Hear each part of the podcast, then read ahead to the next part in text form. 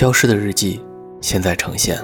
各位好，我是锦纶，这里是全网独家日记分享平台《消失的日记》，你可以关注微信公众号“消失的日记”来与我互动，或留言联系我参与节目录制，分享你我他的心情色彩。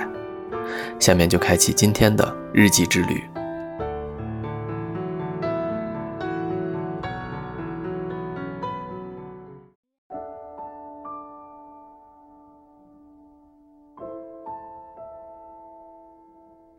故乡，对我们每个人来说意义非凡。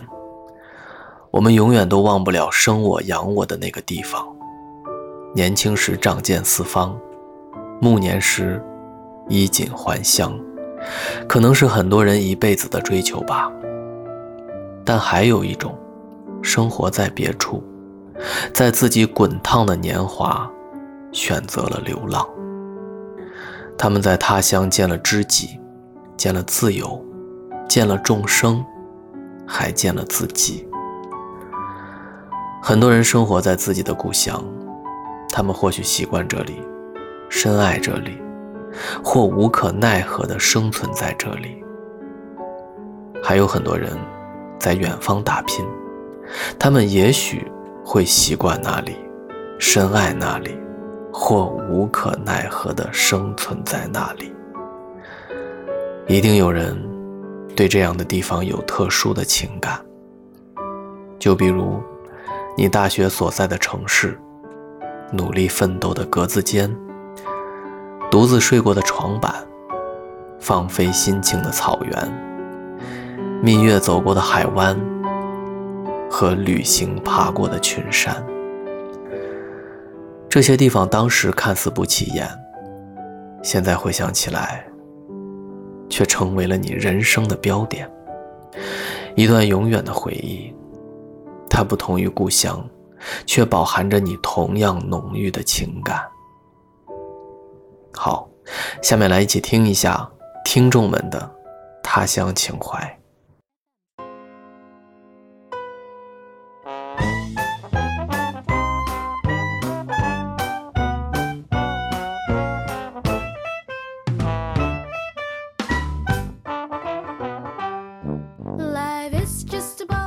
大家好，我叫小泉，现在是一名餐馆的收银员。我本身是北方人，从小到大看惯的北方建筑基本上都是比较宏伟、比较华丽的那种，但是相对来说也偏于粗犷。然后直到工作之后，第一次去苏州的时候，才知道字面意义上的粉墙黛瓦是什么样子，很湿润，很阴郁，很清凉，每一个景象都像是一幅水墨画那样，很自然。相比起来，去过的其他的南方城市虽然也很美，但是没有苏州这种含蓄隽永的韵味。所以虽然已经去过七八次了，每次回想的时候还是觉得很美好。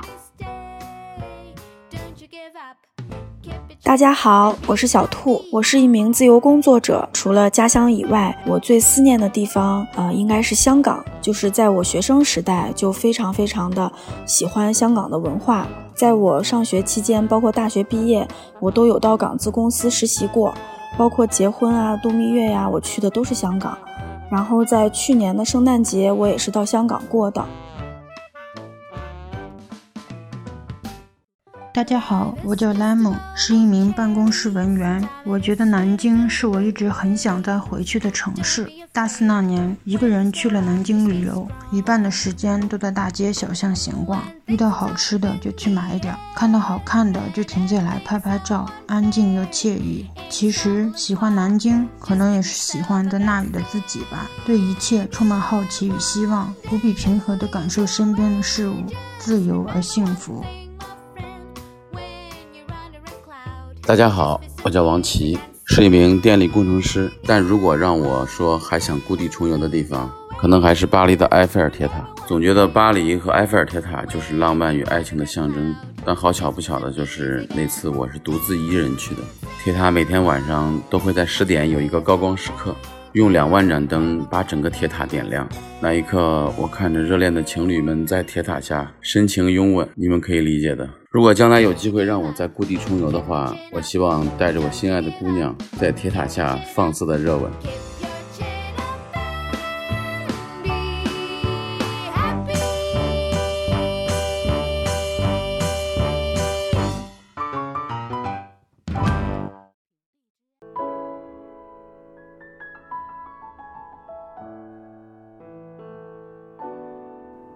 听完了大家的分享我也想说说我心里的那个地方。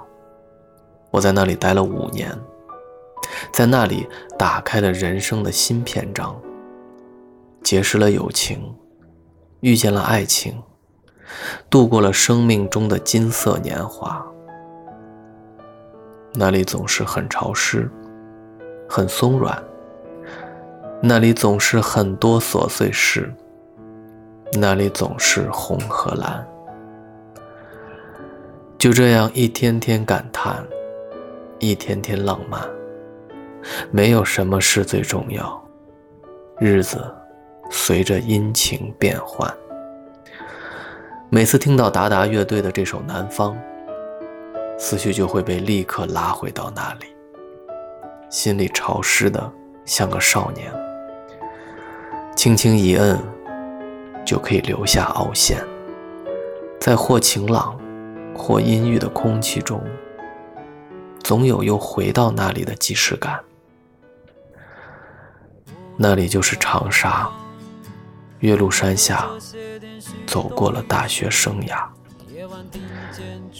那里是唯一可以让我不用任何煽情，不用任何克制，就能迎风流泪的地方。